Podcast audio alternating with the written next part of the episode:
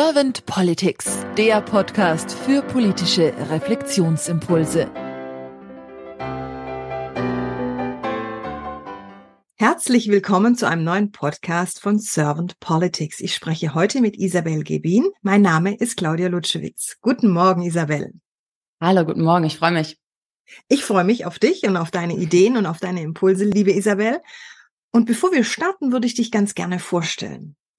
Isabel, du bist systemischer Coach und auch Podcasterin oder mhm. Podcast-Host, wie es so schön heißt. Und zwar hast du den Podcast Equality 365.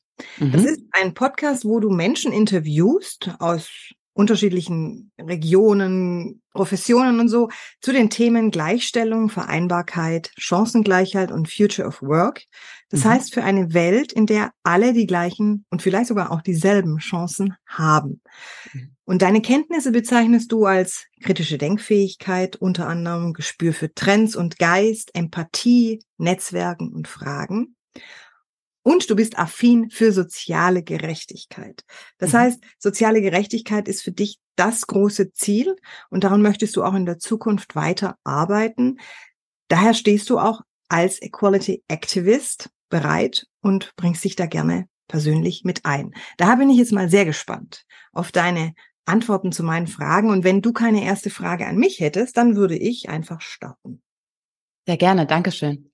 Isabel, wenn du an die Aufgabe von Politik denkst und das mal so durch den Geist wandern lässt, was ist für dich die Aufgabe von Politik? Mhm. Dankeschön für die Frage.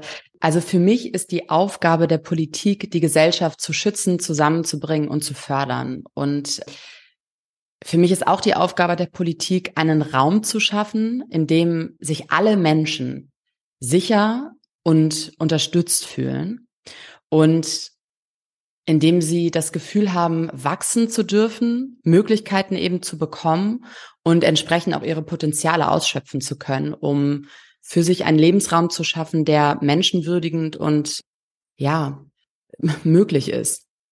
Mhm. Du hast jetzt schon den Schutz und den Raum auch für Unterstützung und Menschenwürdigkeit angesprochen. Wie nimmst du dann momentan die Politik wahr? Mhm. Das ist gar nicht so einfach zu beantworten, finde ich, weil ich ja, also ich, ich nehme die Politik ein bisschen gespalten wahr, um ehrlich zu sein, und auch sehr gebrandmarkt von all den Krisen, die uns irgendwie in den letzten Jahren so ähm, begegnet sind. Ähm, ich möchte auch an, an der Stelle einmal sagen, dass ich grundsätzlich hohen Respekt für alle PolitikerInnen habe, die sich überhaupt äh, diese Verantwortung auf die Schultern legen. Also Chapeau, das würde ich so nicht machen wollen, aus selbigem Grund. Ähm, gleichzeitig habe ich noch häufig das Gefühl, dass die Politik ähm, sehr machtorientiert und egoistisch handelt und auch sehr ähm, äh, profitgetrieben. Ne? Und ich würde mir da wünschen, dass es wieder mehr um den Menschen geht, dass es wieder mehr darum geht, Menschen, wie gesagt, zu befähigen und zu, zu fördern und äh, gleichzeitig auch eben wirklich mit einem demokratischen Hintergrund und Gedanken oder Mindset bestimmte Entscheidungen zu treffen. Und da bin ich, ähm, bin ich unschlüssig, ob das wirklich der Fall ist, ob da wirklich alle an einem Strang ziehen und wirklich ähm, auch versuchen, für den Menschen die bestmöglichen Gegebenheiten zu ermöglichen oder ob es am Ende darum geht, irgendwie ähm, mächtiger, also die eine Partei möchte mächtiger als die andere sein und ne, also ob es da wirklich eher um so einen egoistischen ähm, Antrieb geht. Ob es eher so auch um diese Macht geht, die man anstreben möchte für seine genau. Partei, für die Fraktion. Hm. Ich habe dich jetzt so verstanden, wenn du von Menschen sprichst, dass du, da meinst du ja uns alle auch, so wie auch dein Herz schlägt für Equality, also Gleichheit, Diversity, also Vielfalt ja. und so. Da gehört ja auch der Politiker und die Politikerin mit dazu. Das ist ja, genau. ist ja ganz logisch. Und ich, ich denke, in manchen Bereichen dass wir dann natürlich alle so unsere eigenen Gedanken, Wünsche für die Politik und das Handeln der Zukunft haben in der Politik oder für die Politik. Was ist denn so dein Denken für die Politik der Zukunft oder was sind deine Wünsche für die Politik der Zukunft? Mhm. Ich glaube, ich wünsche mir, dass wir wieder mehr menschlich, äh, menschlich werden, dass wir weniger egoistisch handeln, dass uns ähm, eben das Gemeinwohl auch im wahrsten Sinne des Wortes am Herzen liegt. Ich meine, wenn man sich mal so die Gegebenheiten gerade anschaut, dann sehen wir, dass es irgendwie kurz vor zwölf ist. Ne? Wir haben einen hochgradigen Klimawandel, der, der irgendwie nicht mehr aufzuhalten ist, beziehungsweise ähm, wo wir aktiv handeln müssen. Wir haben Fachkräfteknappheit, Fachkräftemangel, ähm, die Pflege ist am Anschlag, unsere Ressourcen werden immer weniger und trotzdem sprechen wir teilweise über Themen, die, die meiner Meinung nach nicht die Relevanz haben sollten, die sie haben. Gleichzeitig, ne, kürzliches Urteil, dass irgendwie das Elterngeld gekürzt wird, Kindergrundsicherung ist in aller Munde. Wir sprechen, und da äh, wohl bemerkt möchte ich auch ganz klar sagen, dass es mir hier nicht um den Fakt geht, dass wir Elterngeld kürzen und dass 150.000 äh, Euro, also Familieneinkommen im Jahr, also dass man da im Prinzip nicht kürzen sollte. Doch, also ich, da geht es mir nicht um das Geld, sondern mir geht es um den, um das Signal, was durch diese Kürzung von der Politik gesendet wird, nämlich dass ähm, kein Wert darauf gelegt wird, offensichtlich, dass wir ähm, seit Jahren hart für die Gleichstellung arbeiten, dass kein Wert darauf gelegt wird, dass Kinder beispielsweise befähigt werden im jungen Alter, um eben später ihr Potenzial ausschöpfen zu können und diese Wirtschaft mit voranzutreiben. Das sind eher so Themen, die mich da äh, irgendwie bestürzen und wo ich mir die Frage stelle, mit was für einem Antrieb äh, entscheidet die Politik solche gravierenden Sachen? Isabel, hast du eine Idee, wie wir vielleicht der Politik, also den Politikerinnen und den Politikern und auch den Menschen aus der Zivilbevölkerung Anreize geben können, dass der Mensch, das Menschliche wieder etwas in den Vordergrund kommt, der Einzelne also auch, so dass wir die Gemeinschaft dadurch vielleicht stützen und stärken können? Mhm. Ja, ich glaube, wichtig wäre, also ich habe ganz oft das Gefühl, dass in der Politik viele Fachexpertinnen sitzen, die ihren Job entsprechend auch deswegen wahrscheinlich ähm, schon verstanden haben und, und gut machen und sehr viel Ahnung davon haben. Aber was mir ganz oft fehlt, ist, dass ich das Gefühl habe, dass dieser Bezug zur Gesellschaft nicht da ist. Also diese Verbindung. Und ich finde, wir müssen mehr Verbindungen wieder schaffen, weil Verbindungen wiederum Vertrauen schaffen. Und wenn wir Vertrauen schaffen, dann machen wir uns verletzlich, dann ähm, bewirken wir dadurch, dass sich die Menschen öffnen und wirklich über ihre Themen sprechen. Und nur dann kann die Politik ja eigentlich auch handeln und neue Lösungen finden, die wirklich helfen.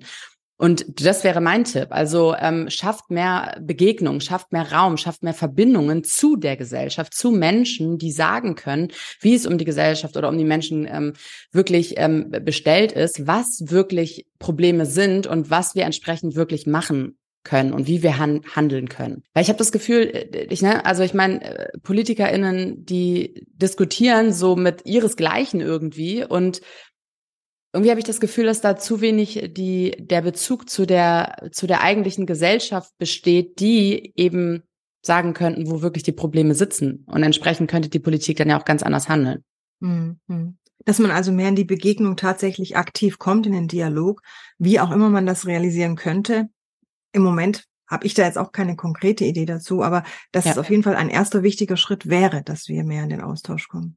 Genau, zuhören, ne? Ist da mhm. so eigentlich der ja. Kern, mehr Kommunikation, mehr zuhören. Mhm. Ähm, aber genau, also so ein, ein, wirkliches Beispiel oder eine wirkliche Idee dazu, wie man das umsetzen kann, habe ich auch nicht, weil das halt eben so, das ist so eine Metaebene. Politik ist immer so eine Metaebene. Die schwirren irgendwie immer da oben und man weiß gar nicht so wirklich, wie man da hinkommt. Und ähm, klar kann man dann irgendwie durch Petitionen und, und alle möglichen ähm, Sachen ein, eine größere Verbindung schaffen, aber das ist wahrscheinlich nicht das, was ich in dem Sinne mag, weil äh, oder meine, weil das natürlich noch mhm. viel größer ist, ja. Mhm. Ich denke, vielleicht wäre da eine wirkliche Zukunft die Bürger- und Bürgerinnenräte, wo dann der Einzelne sich und die Einzelne sich aktiver mit einbringen kann und dadurch vielleicht auch die Politik oder die Politikerinnen dann auch eher aufmerksam werden auf das ein oder andere. Ja. Ich bringe im Podcast ganz gerne diese sogenannte Kanzlerinnenfrage, Isabel. Deswegen würde ich sie gerne auch dir stellen. Stell mhm. mal vor, du hättest jetzt ein Team an der Seite und wärst Bundeskanzlerin und mit diesem Team dürftest du drei bis vier deiner Fokusthemen gleich zu Anfang angehen und dein Team wäre auch sehr menschenorientiert, sehr interessiert an der Gemeinschaft, an Equality, an diesem, an der Chancengleichheit, an der Vereinbarung von vielen Dingen, an Gleichstellung. Was wären denn so deine Herzensthemen, die du gleich zu Anfang mit deinem Team angehen würdest und wolltest? Hm. Dankeschön. Ja, du sagst es ganz richtig. Also für mich wäre das soziale Gerechtigkeit ganz übergeordnet und in dem Hinblick äh, definitiv die Gleichstellung, die Chancengleichheit und auch die Bildung. Weil ich zum einen finde, also bei dem Thema Gleichstellung, ich finde es einfach extrem wichtig, dass Frauen als gleichwertige Bürgerinnen in dieser Gesellschaft betrachtet werden wie Männer. Unabhängig davon, ob wir Kinder bekommen oder nicht Kinder bekommen, äh, sollten wir die gleichen Möglichkeiten bekommen, sollten wir die gleichen Aufstiegschancen haben, sollten wir die gleichen Gehälter bekommen und einfach unabhängig leben, unabhängig und frei leben dürfen.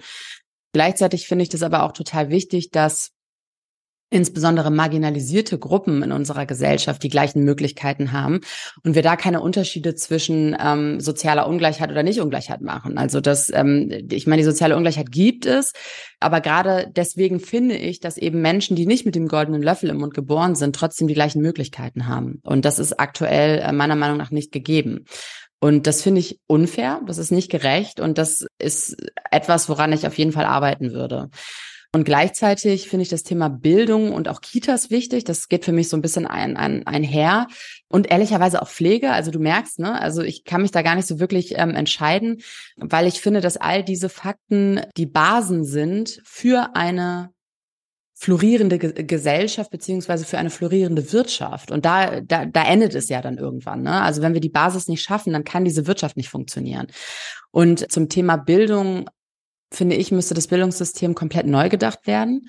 Ich würde eine komplett neue Struktur, glaube ich, bauen. Ich finde, es muss Fächer wie irgendwie Ethik, Empathie, die Grundsätze der Psychologie geben, Philosophie. Ich finde, wir müssen Programmieren lernen im frühen Alter, ähm, diskutieren und debattieren, aber auch eben eine kritische Denkfähigkeit. Und die finde ich ganz, ganz wichtig, weil ich in unterschiedlichen Jobs ähm, und immer schon sehr viele Fragen gestellt habe. Und da habe ich echt häufig gemerkt, dass Menschen ganz selten Themen kritisch hinterfragen. Also es wird ganz häufig irgendwie so eine Aussage getroffen und der Großteil der Menschen sagt dann, ja, okay, das ist jetzt so und so müssen wir das jetzt halt machen. Und ich war schon immer so, dass ich dann ge gedacht habe, nee, aber wieso überhaupt? Also, weil eigentlich ist es doch gar nicht fair beispielsweise oder eigentlich könnte man das doch auch so sehen und dann würdest du das gleiche Ergebnis bekommen. Wieso macht man es eigentlich so? Und ich glaube, das dürften gerne mehr Menschen machen, weil uns das im Endeffekt dann erfolgreicher machen wird und weil das vor allem ja auch bedeuten würde, dass du viel mehr Leute berücksichtigst als, ja, als eben, als wenn du es nicht tust. Und das sind, glaube ich, so die Themen, die ich angehen würde. Und dann hatte ich noch Kitas angesprochen und Pflege. Da muss für mein Empfinden viel mehr Geld reingebuttert werden. Wir müssen diese, ähm, diese Bereiche viel mehr unterstützen, damit sie, ähm, damit es überhaupt Menschen gibt, die Lust haben, auch in diesen Bereichen zu arbeiten und diese Bereiche zu fördern. Und ähm, genau da liegt ja am Ende auch irgendwie so ein bisschen die Basis. Ne? Also ich möchte, dass mein Kind irgendwie menschenwürdig und liebevoll betreut wird und ähm, und und vor allem auch nicht in Armut groß wird. Und das gewährleisten wir nicht, indem wir irgendwelche Gelder kürzen und diese Bereiche plötzlich nicht mehr unterstützen. Habe ich dir jetzt irgendeine Frage nicht gestellt, Isabel, die du zum Thema Politik der Zukunft gerne beantwortet hättest? Mm. Nee, ich glaube, das also sind schon ganz, äh, ganz interessante, tolle Fragen gewesen. Dankeschön. Dann danke ich dir sehr herzlich für deine Zeit und deine Impulse und sag dann einfach mal bis bald. Dankeschön.